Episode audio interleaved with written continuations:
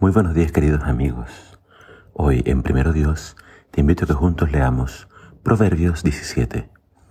Dice así la palabra de Dios.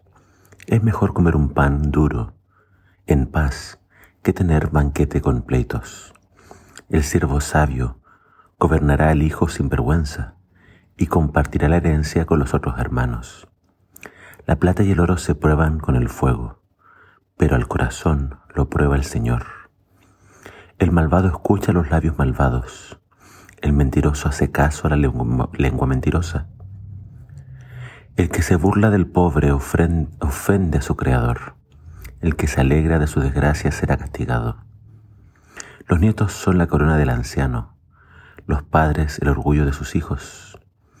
No es de esperarse que el rebelde diga la verdad, ni que los reyes digan mentiras. El soborno parece funcionar como vara mágica para el que lo ofrece, pues todo lo que emprende lo consigue. El que perdona la ofensa conserva el amor. El que insiste en ella separa a los mejores amigos. Es más efectivo un solo regaño al hombre entendido que cien azotes en la espalda del necio. El rebelde solo busca pelea, pero contra él enviarán un cruel mensajero. Es mejor toparse con un oso enfurecido que con un necio atrapado en su necedad. Si pagas mal por bien, el mal nunca se apartará de tu casa. Empezar una pelea es como abrir las puertas de un río, así que mejor no lo empieces. El Señor aborrece que se perdone al culpable y se condene al inocente. ¿De qué le sirve al necio tener dinero? ¿Podría comprar con eso sabiduría si no tiene entendimiento? El verdadero amigo siempre ama y en tiempos de necesidad es como un hermano. El que es imprudente se compromete y se hace responsable por otro. Al que le gusta pecar, le gusta pelear. El que abre mucho la boca busca que se la rompan.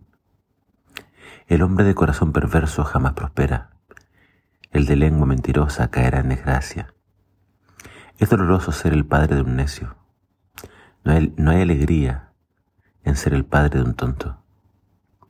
El corazón alegre es buena medicina, pero el ánimo triste debilita el cuerpo. El malvado acepta soborno en secreto para torcer la justicia. La meta del prudente es la sabiduría. El necio divaga contemplando vanos horizontes. El hijo necio causa dolor a su padre y amargura a su madre. No está bien multar al inocente, ni castigar al honorable por su rectitud. El sabio habla poco, y el inteligente se sabe controlar. Hasta un necio pasa por sabio si guarda silencio, se le considera prudente si cierra la boca.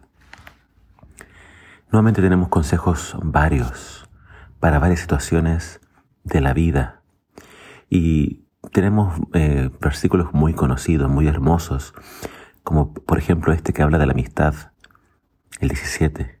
El verdadero amigo siempre ama y en tiempos de necesidad es como un hermano. Eh, lo valioso de la amistad es que hay amigos que son, digamos, incondicionales, que son fieles, leales, y acá el, eh, quien escribió este, este capítulo nos habla de que son más cercanos que un hermano. Entonces hay amigos que parecen tus hermanos porque están ahí contigo en todas. También el 22 es muy conocido. El corazón alegre es una buena medicina. El ánimo triste debilita el cuerpo. Qué increíble cómo tu ánimo afecta también a tu cuerpo, tu salud. Eso nos invita entonces a Siempre eh, en el Señor buscar estar alegres, contentos, positivos, con mucha fe, para que eso, ese corazón alegre sea esa buena medicina y no tengamos que enfermarnos ni de depresión ni de otra posible enfermedad. Y también tenemos entonces acá consejos para evitar peleas, evitar conflictos. Dice acá, de repente mejor guardar silencio. También invita a perdonar para no avanzar en un conflicto pero también nos advierte de que el necio eh, puede ser percunoso cuando está enredado en su necedad. Es decir, hay personas con las que uno quizás pueda solucionar un problema, pero cuando se trata de un necio, ellos no escuchan, ellos no razonan y son peores que un oso. Eh, acá dice, por ejemplo, el versículo 10, es más efectivo un solo regaño al hombre entendido que cien azotes en la espalda del necio. Es decir, el necio lamentablemente no va a escuchar, no va a entender. Pero el hombre entendido, sabio, un solo regaño y va a escuchar, y va a entender, y va a cambiar. Eh, y finalmente, déjame terminar con el versículo 3. La plata y el oro se prueban con el fuego, pero el corazón lo prueba el Señor.